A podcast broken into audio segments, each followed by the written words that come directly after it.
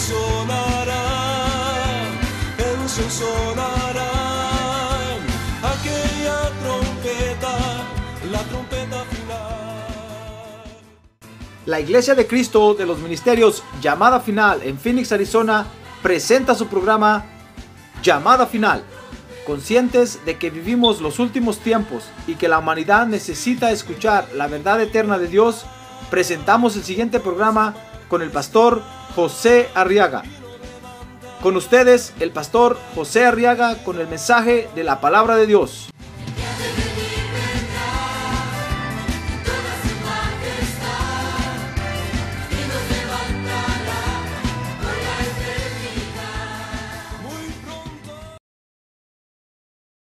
Evangelio de San Juan capítulo 6, verso 28 y 29, versos 28 y 29. Dice la Biblia que entonces le dijeron a Jesús, le dijeron, ¿qué debemos hacer para poner en práctica las obras de Dios? Y respondió Jesús y les dijo, verso 29, esta es la obra de Dios que creáis en el que Él ha enviado. Muy bien, fíjese que en esta oportunidad ahora los seguidores de Jesús tuvieron la oportunidad, vale la repetición, de, preguntarle al Señor. Dice el verso de 28 que le preguntaron acerca de las obras. ¿Sabe usted que hay quienes creen que van a entrar al cielo haciendo obras, verdad? ¿Sabe o no sabe? Sí, hay quienes creen que haciendo muchas obras es como van a entrar al cielo y se dedican a hacer obras en la tierra, hermano. Y le preguntaron al Señor, Señor, ¿qué obras son las que tenemos que hacer? Mire el verso 28 conmigo, dice que le dijeron, ¿qué, qué debemos hacer para poner en práctica las obras de Dios? Y entonces el Señor le respondió que es una sola obra, fíjese, la que tenemos que hacer. Dios no le pide más, hermano. ¿Sabe? Dice el verso 29 que la única obra que tenemos que hacer es creer en Jesucristo como el enviado de Dios el Padre. Esa es la única obra que Dios nos pide. Que le creamos a Dios, hermano. Que, que, le creamos lo que dice su palabra. Que le creamos que Él ha enviado al Señor Jesucristo para nuestra salvación. Amén. A ver, diga, amén. Eso es todo lo que tenemos que hacer. Por eso dice la Biblia en Romanos que nadie se va a salvar por obras. No hay salvación por obras, hermano. Sino que la salvación es por creer nada más. Lo único que tenemos que hacer nosotros, fíjese, es la obra es dar un paso adelante y creerle a Dios. ¿Está fácil o no está fácil? Mira, yo creo que más fácil que eso no lo pudo haber hecho Dios, hermano. Si a usted le cuesta dar el paso para adelante, entonces sí, de veras que está bien paralizado usted. A ver, que tiene un lado, ¿está, ¿está paralizado usted o no? ¿Le cree usted a Dios o no le cree a Dios? Bueno, entonces, entonces fíjese que con esta respuesta del Señor surge otra comisión que tenemos que cumplir en la tierra. ¿Quiere saber cuál es? Es la comisión de creerle a Dios. Creerle a Dios sobre todas las cosas, a pesar de todo. Creerle a Dios, creerle a Dios, creerle a Dios. Ah, gloria a Dios. Creerle, creerle siempre a Dios, hermano. Mire qué comisión la que el Señor, la que el Señor Jesucristo nos da. Porque fíjese que cuando nosotros cumplimos con esta comisión de creerle a Dios, entonces vamos a poder meternos en la dimensión espiritual en la que Dios está. Es la única forma, es la única forma. ¿Se acuerda que el Señor Jesucristo se presentó como la puerta, verdad? Él dijo, yo soy la puerta. Eso quiere decir que tenemos que entrar por Él y para, para poder llegar a la dimensión donde está Dios. Para pasar de esta dimensión material, a ver, toque la silla que está delante de usted. Esto se llama dimensión material, mire, porque todo se palpa, todo se ve, todo se toca.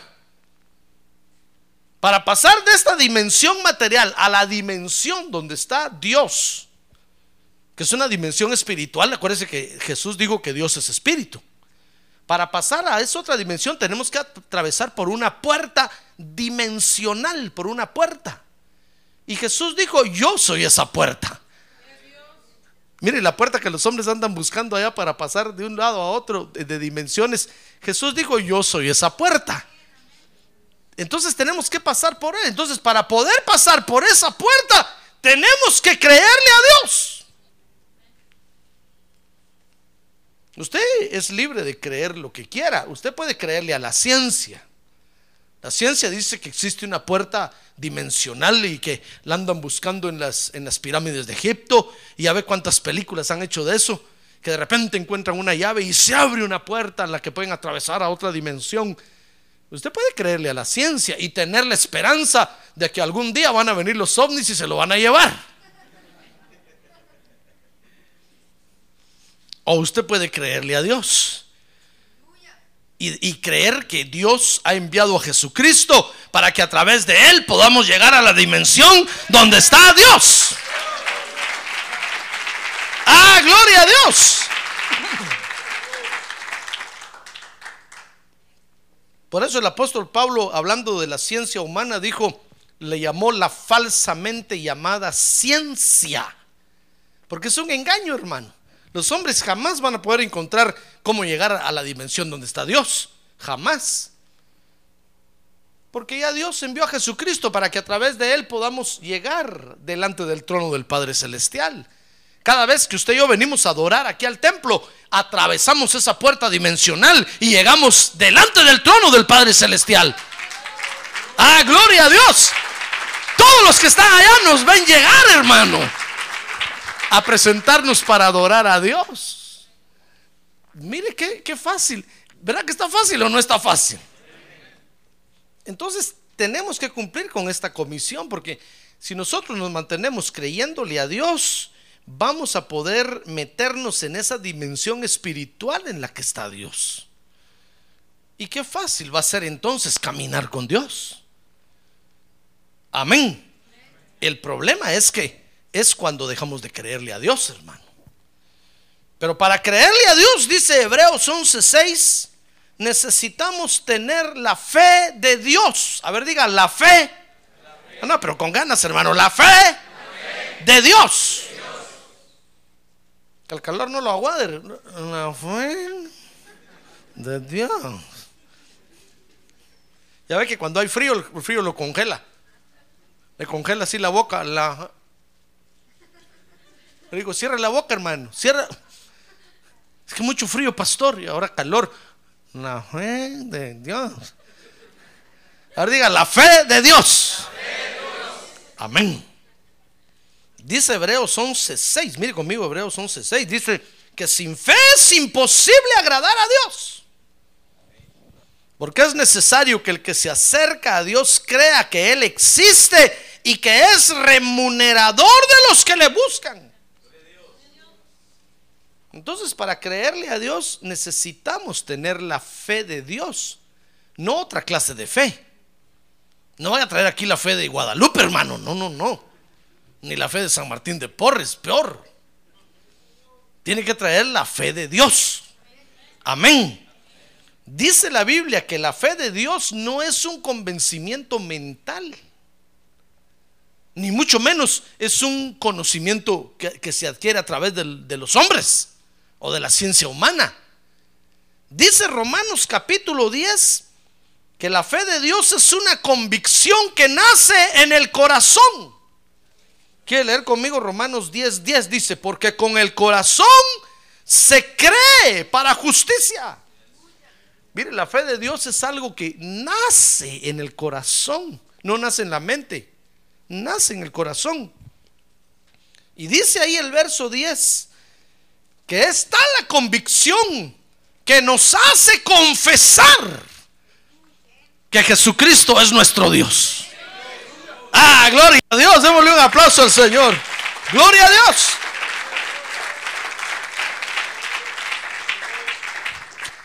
¿Sabe cómo es eso? Es como el amor. ¿Dónde nace el amor para su cónyuge? Les hablo a los casados.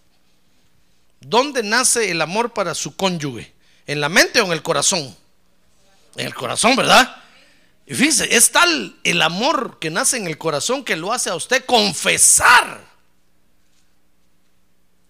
¿O se esconde usted de su cónyuge? ¿Con qué razón cuando los encuentro en la calle va uno caminando hasta adelante y el otro hasta atrás, hermano?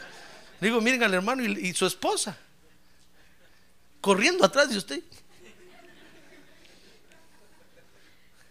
¿Verdad que no? ¿Verdad que no nos escondemos de nuestro cónyuge? ¿O en el trabajo usted se esconde? ¿Verdad que no? Cuando le preguntan, ¿es usted casado? Dice, no, soy soltero. Y le dicen, ¿y cuándo va a traer a su esposa aquí?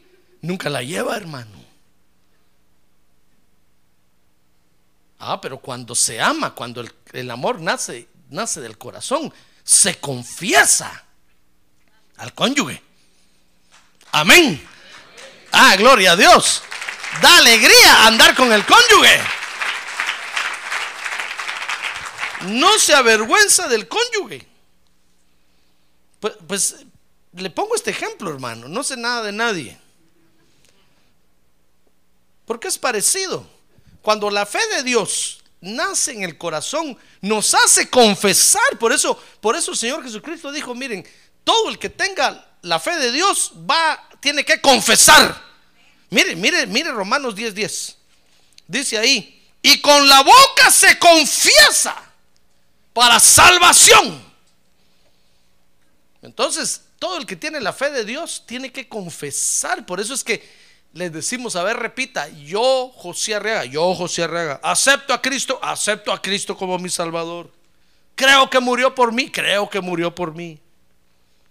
Y el Señor Jesús lo puso aún, aún más, más fuerte, hermano. Como dijo alguien por ahí, más cardíaco, así más... El Señor Jesús dijo muy bien, el que tenga la fe de Dios y diga que cree en mí, se va, se va a tener que bautizar en agua. Esa va a ser su confesión. Ah, porque el Señor nos conoce, hermano. El Señor sabe que nosotros podemos, podemos decir, no, sí, yo, yo le creo a Dios, yo creo que Jesucristo sí es el Hijo de Dios. Bueno, bautices en agua. Dice, no, pero es que no, no, tengo que pensarlo un poquito más, porque es que, es que no cree. ¿Verdad? Ah, pero pregúntele al que cree. Al que cree, dice, a ver, ¿cómo no? ¿Dónde está el agua? Yo solo me tiro, se tira, hermano. Dices que yo, lo, yo quiero hacer la voluntad de Dios rápido sucede otra vez como, como el amor. Cuando, cuando la pareja no quiere casarse, ah, es porque no ama. Pero cuando el cónyuge le dice, ¿te quieres casar conmigo? ¿Cómo no? ¿Dónde está el juez? A ver, ¿dónde firmo? Ya, ya, ya, ya, ya, ya.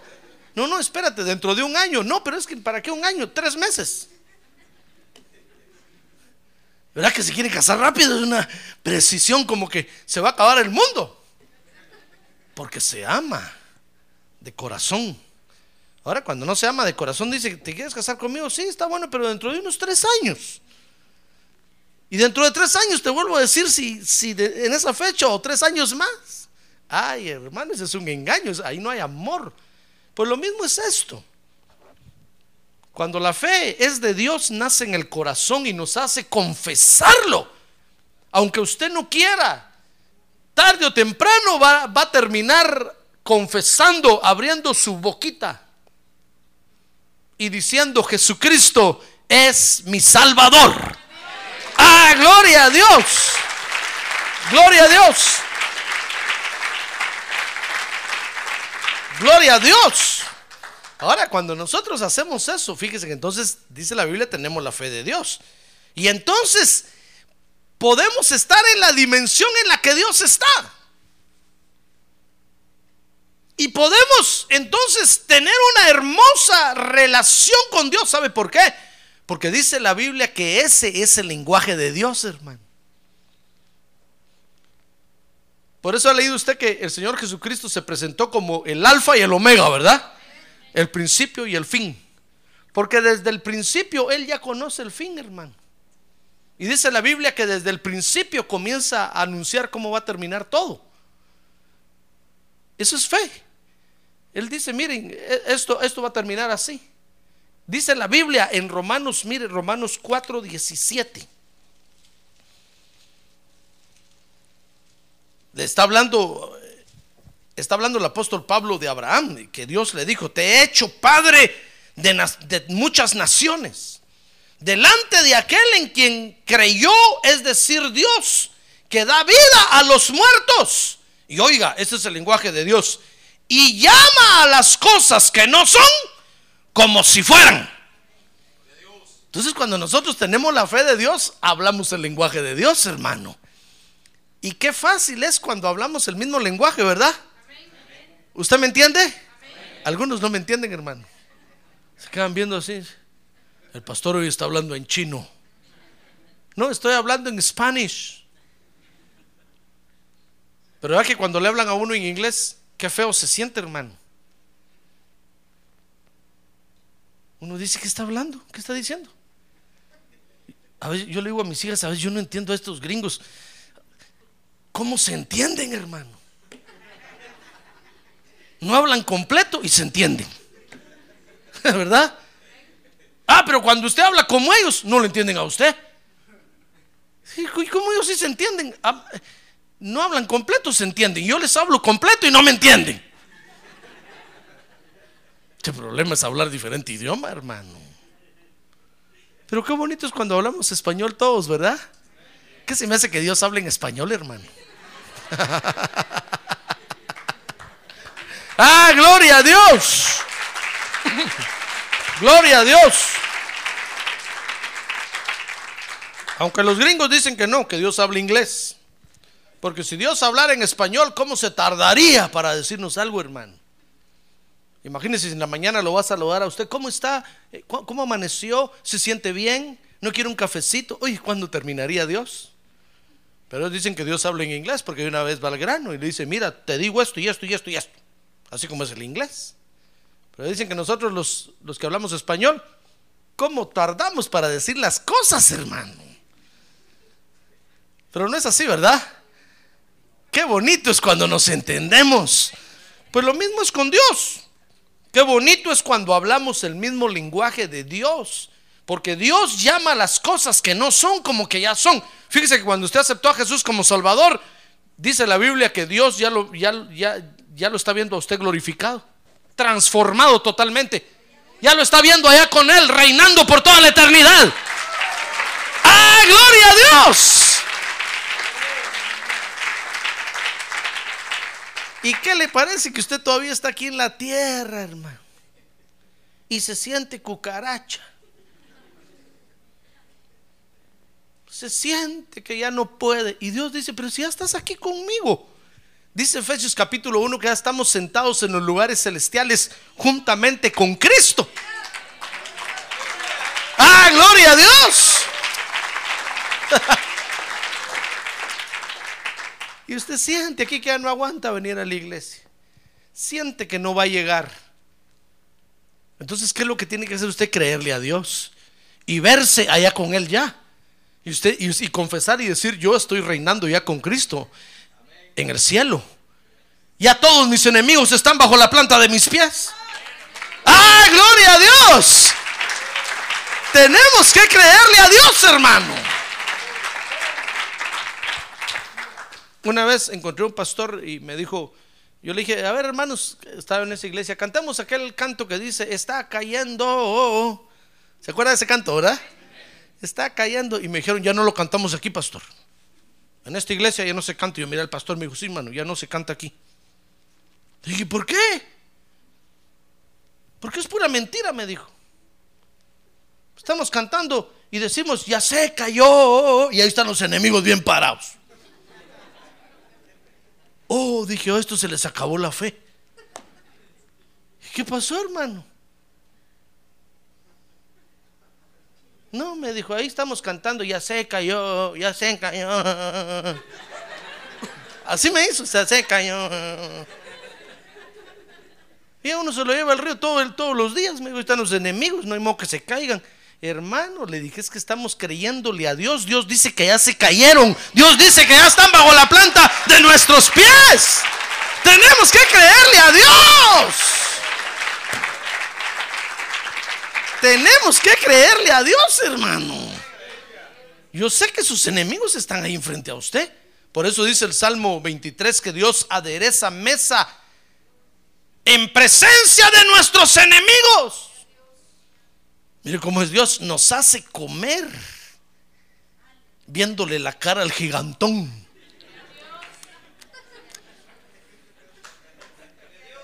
Cuando usted, ve, cuando usted ve al enemigo frente a usted, se le quita el hambre, hermano. Imagínese si ve a la llorona ahí enfrente. Coma, coma. Un paro cardíaco le va a dar.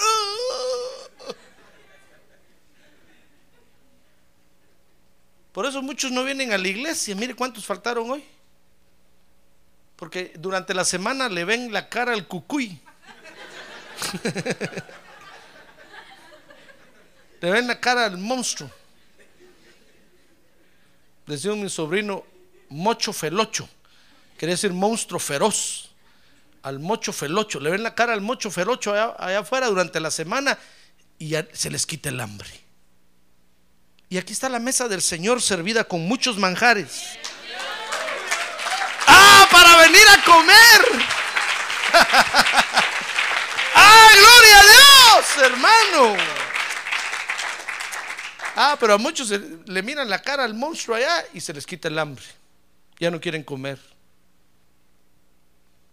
El domingo se van apareciendo ahí con miedo. Diciendo, voy a ir a ver si el pastor me dejó un platito chiquito, aunque sea. No, Dios adereza mesa, prepara la mesa para nosotros en presencia de nuestros angustiadores. ¿Y sabe por qué? Porque Él dice que ya los vencimos.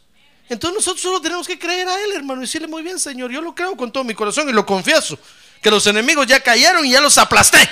En el nombre de Jesús. Ya los aplasté. A ver, diga, mis enemigos ya los aplasté. En el nombre de Jesús. Y aunque oiga una voz ahorita en el oído que le dice, "Ja, ja, ja, ja, ja, ja, aquí estoy. Usted, pero yo le creo a Dios. Dios dice que ya te aplasté ira, demonio de ira, demonio de rencor, demonio de envidia, demonio de lío, demonio de pelea, demonio de... ¿Qué otro demonio tendrá usted, hermano? ¿Contra qué pelear, pues? A ver, diga, yo a mis enemigos ya los aplasté. Es un hecho. Lo que nos queda por hacer ya solo es el trámite, hermano. Solo darles un golpecito así.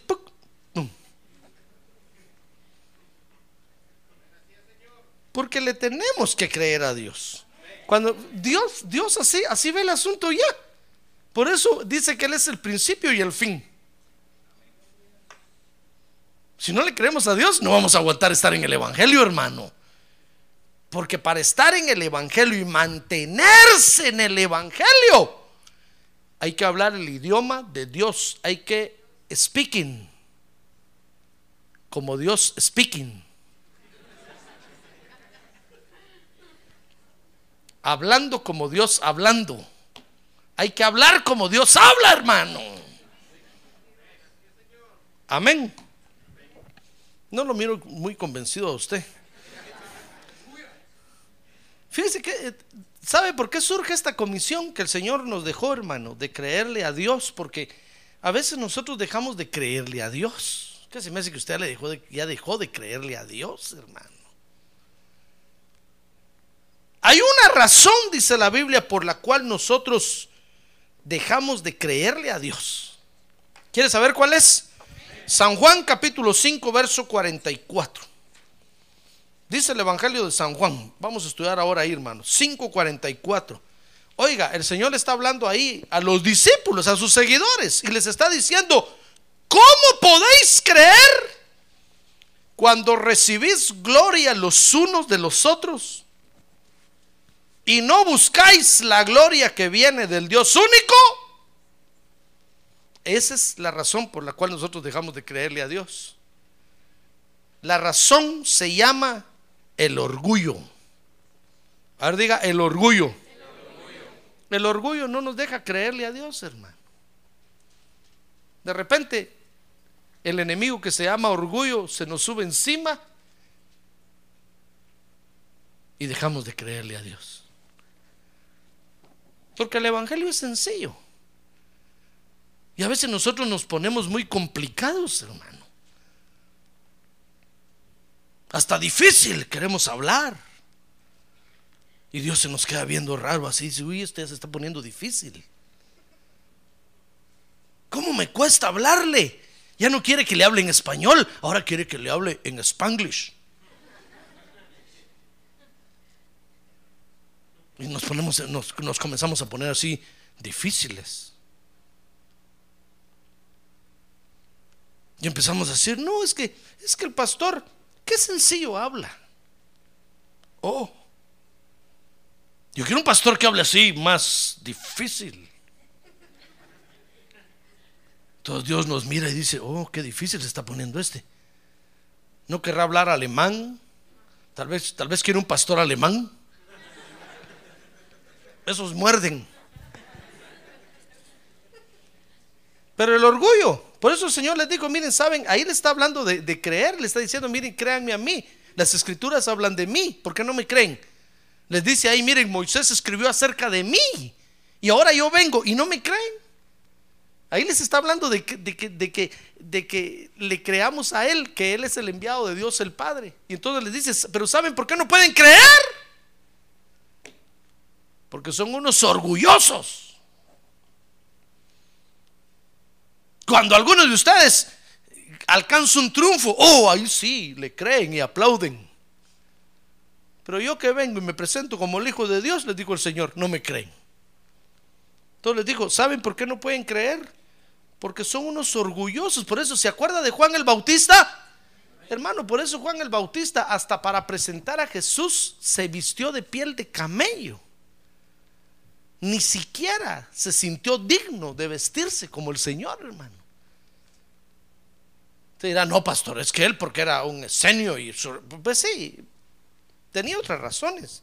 Pero ¿sabe por qué le digo eso? Porque él, él dijo, viene detrás de mí uno de quien no soy digno ni siquiera de desatar. Fíjese, oiga como dijo, no soy digno ni siquiera agachado de desatar la correa de su calzado. Entonces está diciendo, miren, ¿saben por qué me he visto así? Porque no soy digno ni siquiera de vestirme como él. Y más adelante dijo, miren, a mí me conviene menguar. Y a Él, el que viene detrás de mí, que se llama el Señor Jesucristo, le conviene crecer. A Él le conviene crecer y a mí menguar, a mí menguar, a mí menguar. Ah, gloria a Dios.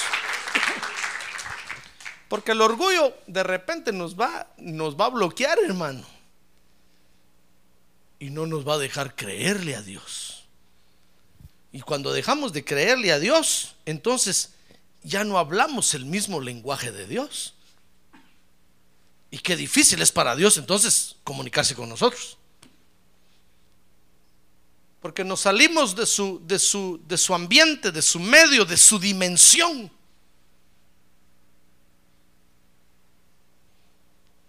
Y ya no se puede comunicar con nosotros. Ahora, oiga esto, hermano. El creerle a Dios, fíjese, no es para todos. No es, no cree usted que es para todo el mundo, no, es, es únicamente aquellos a quienes Dios les da de su fe. No es para todos. Si usted está esta noche aquí, es porque Dios lo trajo. Lo sacó del montón y le dio de su fe y lo puso en la iglesia como algo muy especial para que usted ahora pueda tener una relación con Dios. Gloria a Dios. Por eso siéntase dichoso. A ver, diga que tiene un lado, siéntase dichoso, hermano. Dichosote, dígale. O dichosota. Porque está aquí en la iglesia. Mire, ¿cuántos habitantes tiene, tienen las, las ciudades aquí del área metropolitana esta, hermano? Cerca de 4 millones. Y mire solo los que estamos aquí. Casi hay un millón de hispanos. Y mire solo los que estamos aquí. ¿Seremos mil? ¿Seremos diez mil? A puras penas llegamos a T5, hermano. Eso es para los que oigan, el CD, se queden pensando cuántos habrá. Pero ¿por qué no hay aquí 50 mil? Si hay un millón de, latinos, por lo menos nuestra iglesia debería tener 100 mil miembros, hermano, ¿no cree usted? ¿Qué iglesia fuéramos, hermano? Porque no es de todos este asunto. Es de los pocos. Es de los seleccionados, hermano. ¡Ah, gloria a Dios! Ahora diga, gloria a Dios. Hermano, mire, dice San Juan 6:44. Oiga cómo lo dijo el Señor, no lo digo yo. Fue el Señor Jesucristo el que lo dijo. Dice el verso 44, capítulo 6. Nadie puede venir a mí si no lo trae el Padre que me envió. Nadie puede venir a mí si no lo trae el Padre que me envió. Usted no hubiera venido si el Padre Celestial no lo hubiera traído, hermano. Es una operación del Padre Celestial directamente, de Él. Porque solo Él lo podía traer a usted, hermano. ¿Quién será usted realmente? A ver, mira que tiene un lado. Quédese viendo y dígale, ¿quién es usted realmente? ¿Qué corona tiene? Por eso dice la Biblia que los ángeles se nos quedan viendo así en la cara, mire hermano. Y se miran uno al otro y dicen, ¿y este qué? ¿Por qué tanto interés que tiene Dios en este pelón? Digo, por mí, pues estoy pelón, hermano. Por este pelón. ¿Por qué tanto interés? Si nosotros somos superiores a este, dicen los ángeles. Y es verdad, la Biblia dice que son superiores a nosotros, hermano. En todo. Pero ¿qué le parece que el mismo Padre celestial mete las manos al mundo para traerlo a usted? ¿A usted? No a su hermano, no a su hermana, no a su papá, ni a su mamá, no, no a su familia, tal vez no, ni su familia está aquí. A usted. ¿Sabe, ¿Sabe, hermano, que eso fue lo que a mí me cautivó de Dios cuando yo llegué a la iglesia? Yo le dije, Señor, ¿quién soy yo para que tú me hayas traído a la church? Yo tenía 17 años, hermano. Yo le dije, Señor, ¿quién soy yo para que tú hayas puesto tus ojos en mí? Eso me ha tenido en la iglesia desde entonces. No me he ido ni me voy a ir jamás. ¡Ah, gloria a Dios!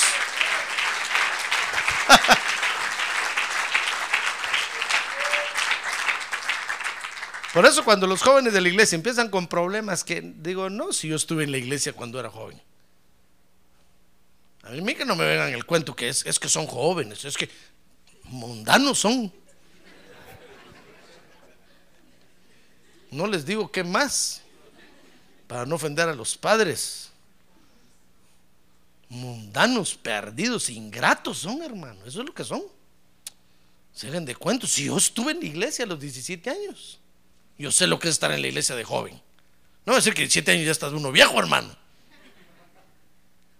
Entonces yo le decía, Señor, ¿quién soy yo para que tú hayas puesto tus ojos en mí? Y entonces yo miraba a todos los que estudiaban conmigo, le decía, Señor, mira tantos jóvenes que hay ahí, y más inteligentes que yo, más guapos que yo. Y tú pusiste tus ojos en mí, Señor. ¡Ah, gloria a Dios! ¡Ah, ah gloria a Dios! Peor cuando yo miraba a mi familia, miraba a mi papá, mi mamá, mis hermanos, que todos enojados conmigo, hermano. Sí, Señor, ¿y a estos por qué no? ¿Qué onda con estos? Tú en mí pusiste tus ojos. Y yo te lo voy a agradecer toda la eternidad, le decía el Señor. Y voy a estar en tu casa adorándote todos los días. Aunque me digan ratón de iglesia, aunque me digan que parezco... No le digo que, hermano. Es que dicen unas cosas tan horribles a veces, ¿verdad? Hay gente que no le atina, hermano. Y dicen unas cosas tan horribles. Dicen, ahí vas detrás del, del pastor, pareces perro, no sé qué. Ahí detrás del... Aunque me digan lo que me digan, yo voy a estar siempre en tu casa adorando tu nombre, adorando tu nombre. Porque yo sí entiendo lo que me pasó. ¡Ah, gloria a Dios! Por eso decía Juan el Bautista, a mí me conviene menguar. Y a él le conviene crecer. Porque el orgullo no nos deja creerle a Dios, hermano. Entonces, creerle a Dios no es para todos. Dijo el Señor Jesús, verso 44, estamos, ¿verdad? Nadie viene a mí si no lo trae el Padre que me envió. Mire el verso 45, dice, escrito están los profetas, y todos serán enseñados por Dios. Y todo el que ha oído y aprendido del Padre viene a mí, dijo el Señor. Miren qué momento el Padre Celestial le enseñó a usted. Dice ahí que el Padre Celestial él mismo le enseñó a usted antes de que usted viniera a nacer a la tierra. Lo sentó allá en un banquito y le dijo, mira, vas a ir a nacer a la tierra, pero mira, este es el cordero. Míralo bien, este es el cordero. Y nosotros miramos al cordero, hermano. Anotamos las señas que tiene. Y nos metimos el papel entre la bolsa. Entonces nos dijo el Padre Celestial, cuando llegues a la tierra, lo primero que tienes que hacer es buscarlo a Él. El Padre Celestial nos enseñó, es así literal como dice aquí. ¿No cree usted que Jesús estaba parafraseando o estaba hablando en jerigonza? No, es literal. El Padre Celestial nos enseñó. Y dice el verso 65, ahora vea conmigo el verso 65, dice que decía, por eso os he dicho que nadie puede venir a mí si no se lo ha concedido el Padre. Eso quiere decir, mi estimado hermano, que si aquí entre nosotros hay un metiche, ya se va a ir, pronto se va a ir. Levante su mano y dígale, bye. Levante su mano, dígale, bye. Cuánto lo siento, pero no te trajo el Padre. Porque a los que nos trajo el Padre vamos a estar siempre aquí, hermano. Ah, gloria a Dios. Gloria a Dios. Gloria a Dios. Ahora los que no trajo el Padre no, no van a permanecer aquí. Ya ve que esto no es para todos. Por eso siéntase usted feliz esta noche. A ver, dígale que tiene un lado, siéntase feliz, hermano. Siéntase contento. Póngase alegre, dígale. Y no esté protestando por el calor ni por el frío. Póngase alegre.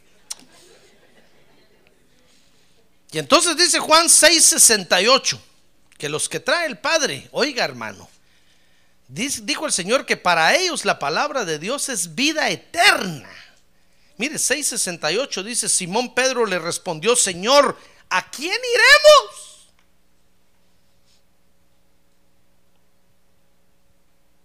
Porque el Señor le dijo, ¿ustedes se quieren ir? Si quieren ir de la iglesia, váyanse, le dijo el Señor, váyanse. Y Pedro le contestó, ¿a quién iremos, Señor? Si solo tú tienes palabras de vida eterna. Ah, gloria a Dios. Gloria a Dios. Y oiga lo que dijo, dice el verso 69, y nosotros hemos creído y conocido que tú eres el santo de Dios. Gloria a Dios. Entonces, para los que trae el Padre Celestial, la palabra de Dios es vida eterna, hermano. Es nuestro deleite. Pero para los que no trae el Padre Celestial, la palabra de Dios es un garrote. Es un dolor de cabeza. No le entienden. Pues sí, si es que no hablan el idioma de Dios, ¿cómo van a entender? Les cuesta mucho aceptarla. Uh, cómo les duele cuando el pastor predica, hermano. Es que no hablan el idioma de Dios. O si algún tiempo lo hablaron, ahora ya no lo hablan. Dejaron de, de creerle a Dios. Porque se les metió el orgullo. Por eso surge esta comisión. Ahora, ¿usted quiere cumplir esta comisión? Amén. Yo también quiero mantener siempre cumpliéndola porque es importante, hermano. Si no, quedamos fuera. Para cumplir con esta comisión, dice San Juan 6:37. Vea conmigo San Juan 6:37. Ahí dijo el Señor que tenemos que hacer para cumplir esta comisión. Para cumplir con esta comisión, fíjese, primero, primero tenemos que aceptar que el Padre nos trajo. ¿Acepta usted que el Padre lo trajo? Mire, dice ahí Juan 6:37. Todo lo que el Padre me da, dijo el Señor, vendrá a mí. Y al que a mí viene, de ningún modo le lo echaré fuera. Entonces, primero, para cumplir con esta comisión de creerle siempre a Dios, tenemos que aceptar que el Padre nos trajo, hermano. El Padre fue el que lo trajo a usted. ¿Usted le cree a Dios? ¿Usted acepta eso en su corazón? Ah, levante su mano y dígale, Señor, yo, yo acepto que el Padre me trajo aquí. Muy bien, baje su mano. Tenemos que aceptar que el Padre nos trajo. Segundo, dice el verso 37, también que tenemos que aceptar que este es nuestro lugar. Porque oiga, dijo, dijo el Señor, el que, el, que, el, que- al que el Padre me da, vendrá a mí. Y al que a mí viene, de ningún modo lo echaré fuera. Entonces usted tiene que aceptar que este es su lugar. A ver, diga, este es mi lugar. Esta iglesia es mi lugar. A ver, diga, esta silla es mi lugar. Esta silla está reservada, diga.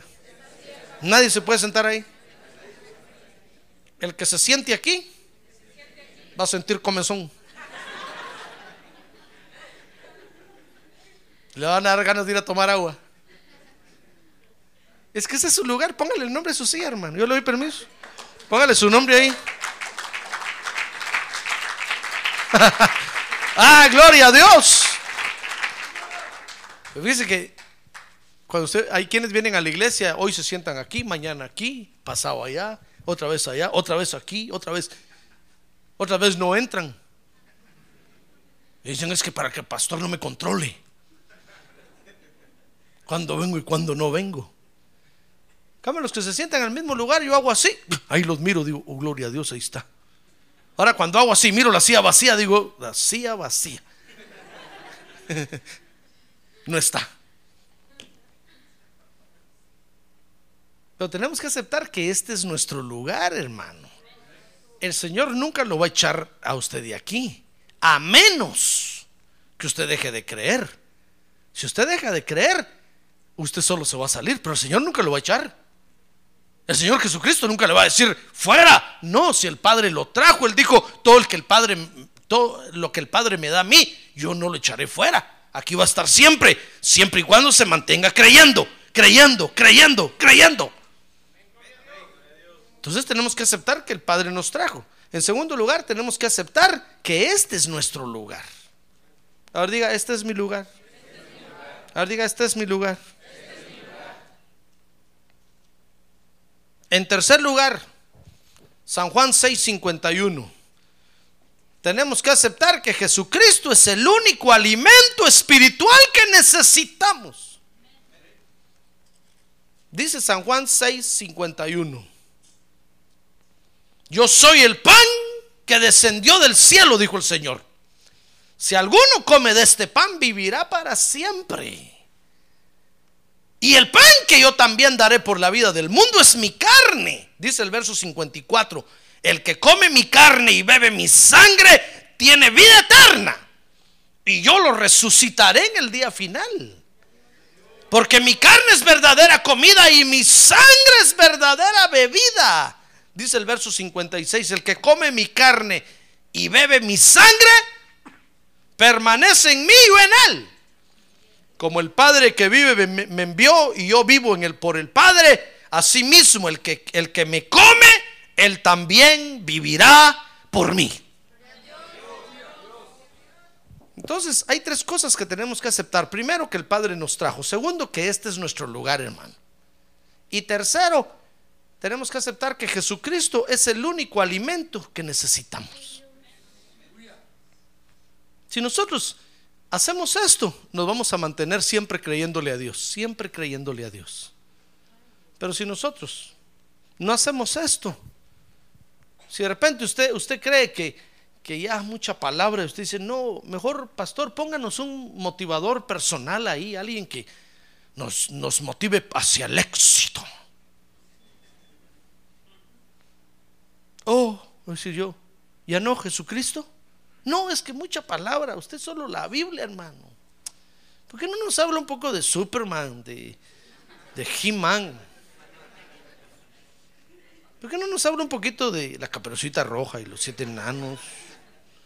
De Blancanieves va y los siete enanos. De lobo y la, y la caperucita. ¿Por qué no nos habla un poco de matemáticas, de física? Oh, voy a decir yo, ¿ya no quiere Jesucristo? ¿Ya no quiere la palabra de Dios? Bueno, sí, sí, no, no, la palabra es importante, claro, pero como usted sabrá, hoy las cosas han cambiado.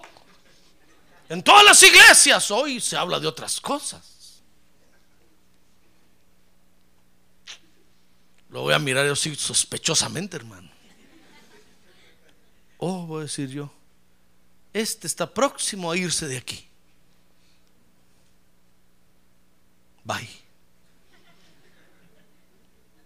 ¿Ya no quiere comer el, pan del cielo? ¿Y anda buscando otras cosas? ¿Dejó de creerle a Dios?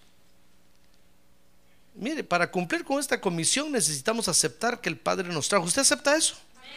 ¿Usted acepta que este es su lugar? ¿Y usted acepta que Jesucristo es el único alimento que usted necesita? Amén. Entonces se va a mantener creyéndole a Dios. Ahora, cuando no cumplimos con esta comisión de creerle a Dios, déjeme decirle, enseñarle lo que el Señor habló de esto aquí, hermano. A ver, dígale que tiene un lado, ánimo, hermano, ánimo, dígale. Ánimo, ánimo. No lo invito a agua porque solo para mí.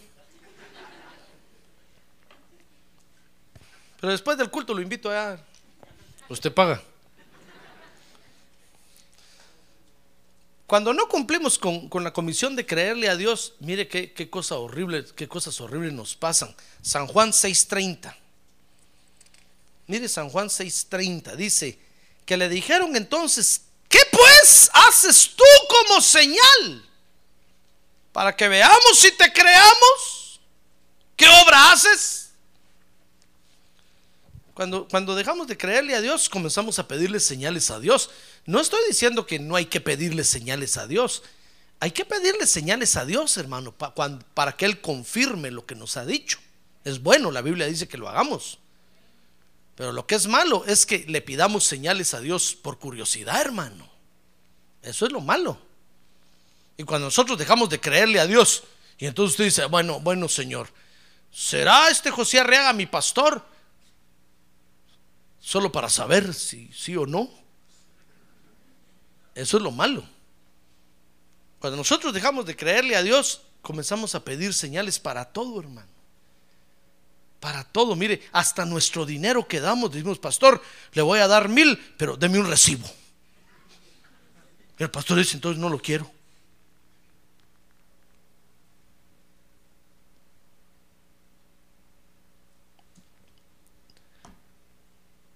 ¿Sabe usted que hay muchos que en la iglesia ofrendan y diezman con cheque para que les quede una constancia? No lo digo por usted, usted lo hace, yo sé que lo hace de buena fe, pero hay quienes lo hacen para que les quede una constancia, hermano. Porque dejan de creerle a Dios.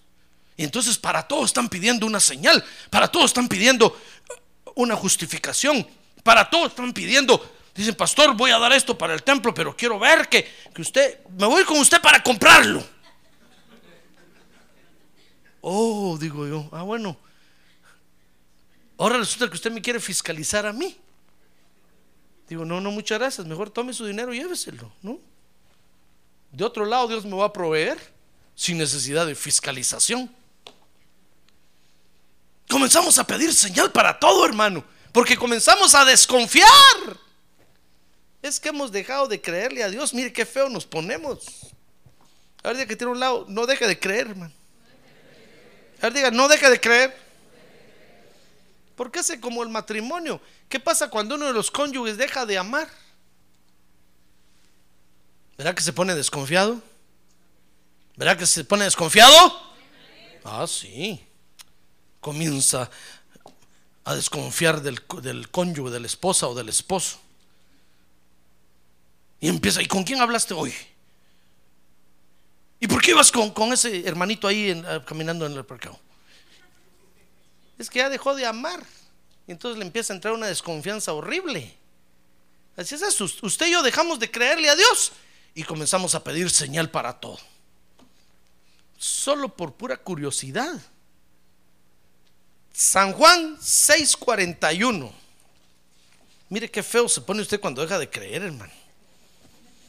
Dice ahí, por eso los judíos murmuraban de él, porque había dicho, yo soy el pan que descendió del cielo. Y decían, ¿no es este Jesús el hijo de José, cuyo padre y madre nosotros conocemos?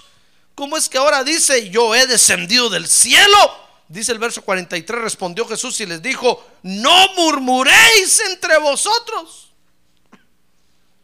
Mire, cuando dejamos de creerle a Dios, comenzamos a murmurar. La boca se nos pone de este tamaño, mire. ¿Sabe? Dejamos de ser ovejas y nos volvemos lagartos. Una bocota así, mire. Todo lo masticamos y a todos agarramos así.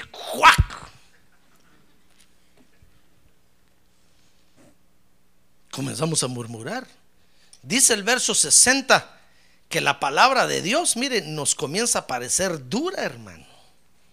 Mire el verso 60. Dice que por eso muchos de sus discípulos cuando oyeron esto dijeron, dura es esta predicación. ¿Quién puede escucharla? Es que ya dejamos de creerle a Dios. Mire hermano, cuando dejamos de creerle a Dios, la palabra de Dios nos, nos la sentimos como garrote como un asial. ¿Sabe lo que es un asial, verdad? Un látigo. La sentimos como un balde de agua fría. Pues no ahorita en verano, en invierno. Ahorita en verano la sentimos como un balde de agua hirviendo. Decimos que duro predica este pastor, qué horrible. ¿Cómo predica así, hombre? Si él sabe mi problema, puesto que lo sé es que lo predico así y más duro le voy a dar. Porque dejó de creerle a Dios. Cuando nosotros dejamos de creerle a Dios, la palabra de Dios, fíjese que el Señor le está diciendo, miren, yo soy el pan que descendió del cielo. Me tienen que comer a mí, tienen que beber mi sangre. Todos dijeron, ¡guau! ¡Guácala! Chesh, dijeron. Si no sabe qué es eso, después le explico. ¡Qué asco! Dijeron. Qué chuco ese pastor. No sabe qué chuco, ¿verdad? Ahí después le explico. dijeron, ese pastor qué sucio. Oigan lo que habla, hombre. ¿Por qué no habla de las calles de oro? ¿Por qué no habla del cielo? ¿Por qué una vez me dijo una vez una pastora a mí, un, hermano a mí me dijo, una hermana, mire, mire pastor, pero es que usted tanto que habla del diablo. Ni cuenta me he dado, le dije. Sí, solo del diablo habla, me dijo. Pues sí, ¿cómo no voy a hablar? ¿Acaso la Biblia no habla del diablo? Pues sí, me dijo, pero creo que hay que hablar más de... Pues yo hablo del Señor y lo que tengo que enseñar de la Biblia lo tengo que enseñar. Porque no puedo robarle a usted la palabra de Dios, hermano. Tengo que darle el plato de comida completo. ¿Comprende? Pero hay quienes les comienza a parecer la palabra de Dios dura, difícil, fea. Se sienten ofendidos. Oh, orgulloso sienten, es que el pastor hoy habló, habló del matrimonio y como sabe que yo tengo ese problema, mejor ya no voy a la iglesia. ¡Cobarde! ¿Por qué no se humilla y le dice, Dios mío, de veras, ese soy yo?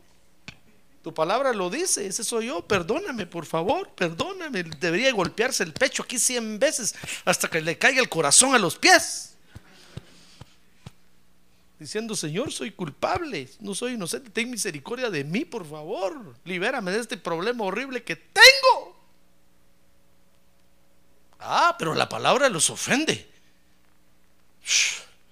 Mire, los pastores en las iglesias ya no son libres ahora de predicar, hermano. Porque predican y los miembros se ofenden. ¿Se acuerda de la iglesia metodista que rentábamos allá? El pastor 10 minutos tenía que predicar, hermano. Y me dijo, yo quisiera ser como usted, yo lo he visto a veces en su culto ahí desde aquí afuera, que usted predica y predica y, y la gente no se va. Pero yo 10 minutos, si me paso 12, 15, si me paso 5 minutos más, me están pidiendo la carta de renuncia. Yo lo miré y dije, poor pastor. Pero se lo dije en español para que no entendiera. Yo le dije, pobre pastor. What? Me dijo, what, what do you say? No, nothing, nothing, no. Yo le dije, I mean, I mean, uh, your, your work is hard. Yeah, me dijo, yeah, it's very hard. Pobre pastor. What do you say? No, no, nothing.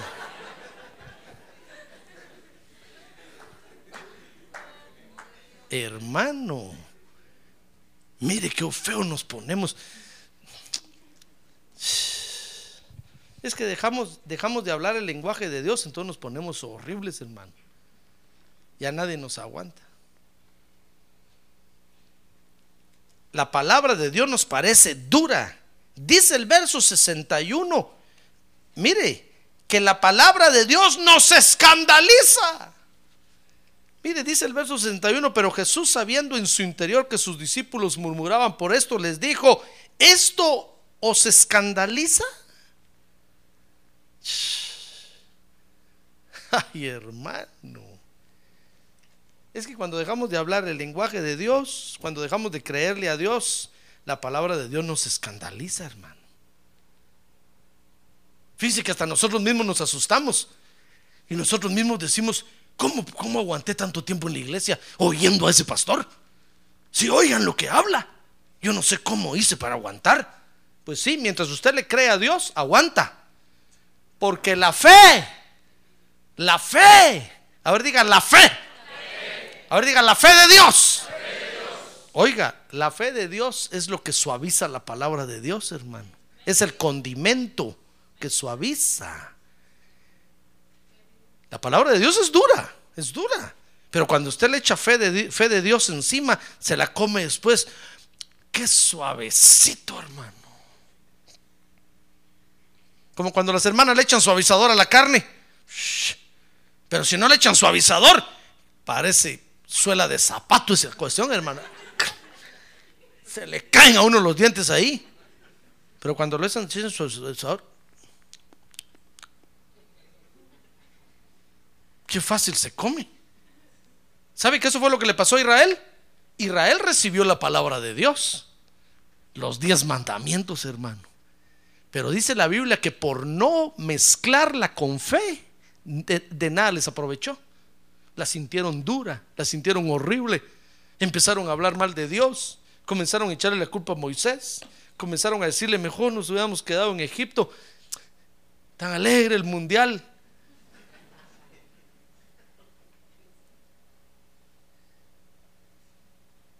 Lo mismo nos va a pasar a nosotros. Si nosotros dejamos de creerle a Dios, vamos a recibir la palabra de Dios como algo duro, hermano. Y cuando yo esté predicando, usted va a decir, este pastor, ya no sea por hombre.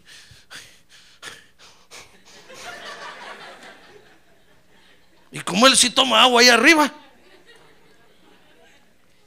Yo que yo miro que usted cambia de posición, se pone así, se pone así. Yo digo, pues voy a seguir. A ver quién gana. Que usted se hace así. Yo digo, voy a seguir. Que le está cayendo duro, le está cayendo como garrote, ¿verdad? Dese cuenta que es un orgulloso y dejó de creerle a Dios. Ese es un síntoma. A ver, pregúntale que tiene un lado, ¿aguanta todavía que el pastor siga predicando o termina ya? Si alguien le dice, no, que termine ya, mano, yo no aguanto. Ay, ya dejó de creerle a Dios. Es un orgulloso. Y sabe, 666.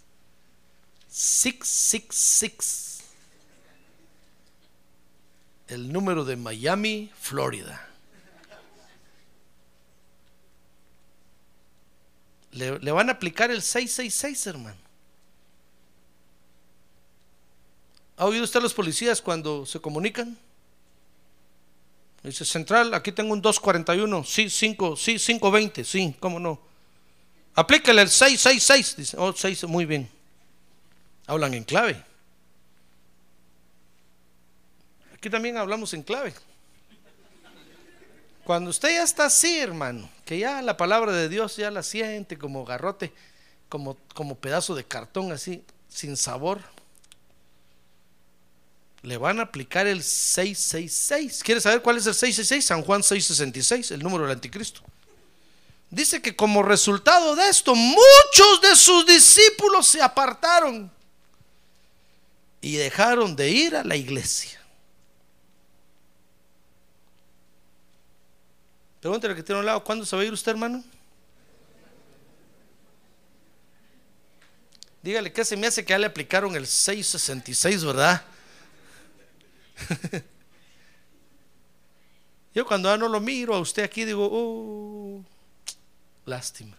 Tan bueno que era. Y yo le digo al Señor, Señor, ¿cómo no aprovechaste? Era un buen elemento. El Señor me dice, pero yo le hablaba y ya no me entendía. Yo decía a la derecha y daba a la izquierda. Decía para adelante y daba para atrás. Párese y se sentaba. Siéntese y se paraba. Entonces le digo, Señor, no, así es, ni modo, es difícil. Así no se puede. Así no se puede. Como una vez salió al, al, al frente de mi casa, hacía caminar y salió el vecino. Me dijo, hi neighbor, hola vecino, le dije, ¿cómo le va? Pues aquí triste, me dijo, porque me voy a divorciar. Así le dije, why? Because, me dijo, porque es que mi casa usted, cada quien hace lo que se le da la gana. Mi mujer, mis hijos, ya no me respetan, entran a la hora que quieren vienen borrachos, drogados, y yo no les puedo decir nada porque mi mujer se me pone enfrente con un garrote. Le dije, tiene razón, si la situación está así, ya no se puede. Váyase antes que lo maten. ¿Verdad que sí? Me dijo, sí, usted. Si en la casa ya no respetan la autoridad, le dije. ¿Qué, qué se puede hacer, hermano? Mejor, más vale que digan aquí corrió. Que aquí murió, me dijo. ¿Y usted es pastor y me dice eso? Claro, le dije, si me pongo en su lugar. ¿Qué haría yo en su lugar también? Patas, ¿para qué te quiero? Dicen allá, hermano. Si, si en un lugar ya no respetan la autoridad, Mire, cuando un gobernante en un, país, un presidente, empiezan a hacer eh, huelgas y, ya no respetan la autoridad, ya sabe que hace, mejor agarra sus cosas y se va. Porque ya no se puede, no se puede gobernar. ¿Verdad? Me dijo. Pues sí, le dije, si, la cosa está así, ¿quién va a aguantar una vida así? Deje a su mujer con los hijos, le dije que se los eche encima y usted huya.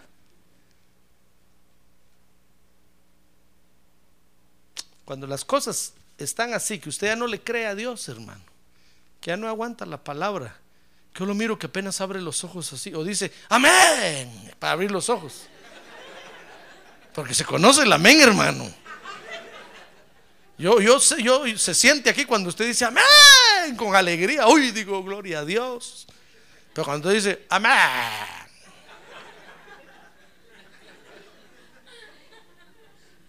Digo yo, Padre Santo, este ya no aguanta. Le van a aplicar el 666. Van a venir los ángeles y lo van a sacar. Claro, mejor vete a tu casa, mano. Aquí ya no. Ya no aguantas. Mire, cuando nosotros dejamos de creerle a Dios, terminamos yéndonos de la iglesia. Y no porque Dios nos saque, sino porque ya no, ya no, ya no, vamos, ya no vamos a poder estar aquí, hermano. Es que no se puede. ¿Comprende? No se aguanta. Entonces cuando usted me dice, pastor, ya no voy a ir a la iglesia, o digo, uh, qué bueno, gracias a Dios. Tiene razón. Si ya no le cree a Dios, ¿qué viene a hacer aquí? A que yo aguante sus amén, amén. Tampoco. A que yo lo vea dormir cada vez que predico. Peor. No le digo qué buena decisión tomó, que le vaya bien. Cuando tenga la buena disposición de volverle a creer a Dios, cuando esté dispuesto a hacer otra vez esas tres cosas, aceptar que el Padre lo trajo, aceptar que este es su lugar y aceptar que Jesucristo es el único alimento espiritual que usted necesita, venga. Aquí está la iglesia abierta, este es su lugar. Ah, gloria a Dios. Gloria a Dios. Por eso, mi estimado hermano, hoy hay otra comisión que hay que cumplir, que es la comisión de creerle a Dios. Porque solamente de esa forma vamos a mantener una buena relación con Dios. Amén. Cierre sus ojos. Cierre sus ojos, hermano. Gloria a Dios. Esa es la comisión. Por eso cuando al Señor le dijeron, Señor, ¿qué quieres que hagamos? El Señor les dijo, no, no, nada, nada. Solo crean. Eso es todo. No quieres que hagamos templos. No quieres que pongamos radios, televisiones. No, no, no, no, no. Solo crean. Crean. Eso es lo único que tienen que hacer. La única obra que Dios le pide a usted y me pide a mí, mi estimado hermano, es que nos mantengamos creyéndole a Dios. Y esa es la comisión que tenemos que cumplir. Quisiera usted decirle, Señor, yo quiero creerte a ti siempre. A ver, quiere decirle, dame el privilegio, Señor, de mantenerme creyéndote a ti. ¿Por qué no se pone de pie, levanta su mano en alto y juntos le decimos, danos el privilegio, Señor? Así como cuando nos diste el privilegio de que te creyéramos la primera vez.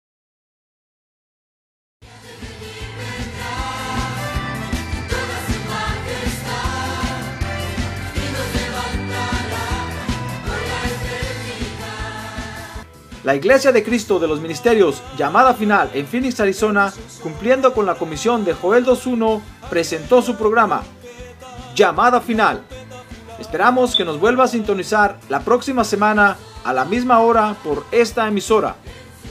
Los invitamos a nuestras reuniones en el 6023 Norte 71 Drive, esquina con Bethany Home Road.